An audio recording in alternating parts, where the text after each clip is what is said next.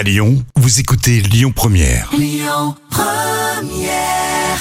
L'instant culture. Rémi Bertolon, Jam Nevada.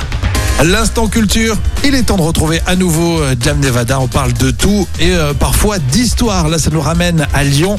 Joli symbole en ce mercredi, alors même si ça fait euh, plus d'une semaine hein, qu'on peut fréquenter les salles de cinéma à nouveau euh, en respectant le protocole sanitaire. Là, on va dans le 7e arrondissement et tu vas nous raconter, Jam, l'histoire du fameux cinéma Le Comédien. Le comédien, oui, qui est donc avenue Berthelot, Eh oui. dans le 7e arrondissement.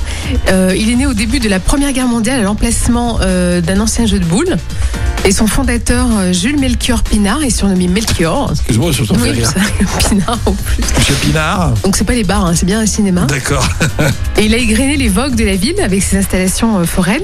Et malgré sa taille et le charme de sa façade, le Berthelot était avant tout un cinéma de, de quartier qui, qui échappait à Ah, grands ça- films. euh, Il n'y avait pas d'affiche de Au grands films. début, c'était pas un cinéma qui avait un aura particulier. Non, c'est en 1924, le cinéma Berthelot est, rattaché, est racheté pardon, un- par un commerçant du cours Lafayette, Émile Père, qui Mhm. va le rebaptiser le Comédia et il décide de l'agrandir.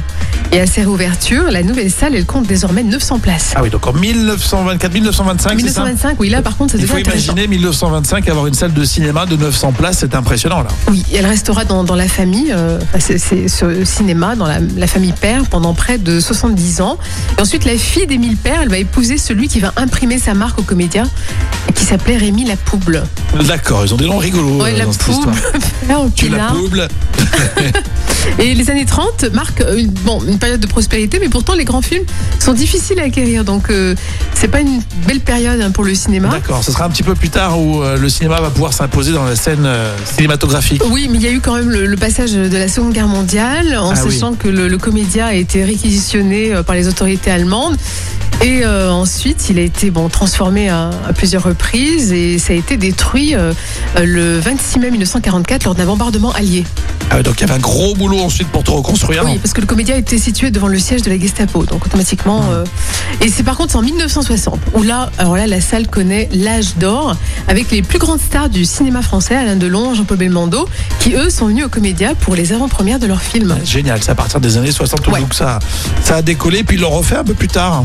Euh, oui, effectivement, euh, effectivement, à l'automne 2006, où le comédia va renouer avec sa longue histoire. Bon, génial. L'histoire d'un des cinémas, mais il y en a beaucoup euh, qui comptent euh, Oui. dans le Grand Lyon. Franchement, là, on s'est arrêté dans le 7e arrondissement, l'espace de quelques instants, avenue Berthelot, pour euh, vous raconter l'histoire euh, du comédien. On salue toutes ces salles indépendantes et puis de toute façon tous ceux qui, qui bossent dans, dans le milieu euh, de, de la projection parce que euh, c'est pas facile en ce moment. Merci euh, Jam. On réécoute tout ça sur lyonpremière.fr. Écoutez votre radio Lyon Première en direct sur l'application Lyon Première, lyonpremière.fr et bien sûr à Lyon sur 90.2 FM et en DAB+.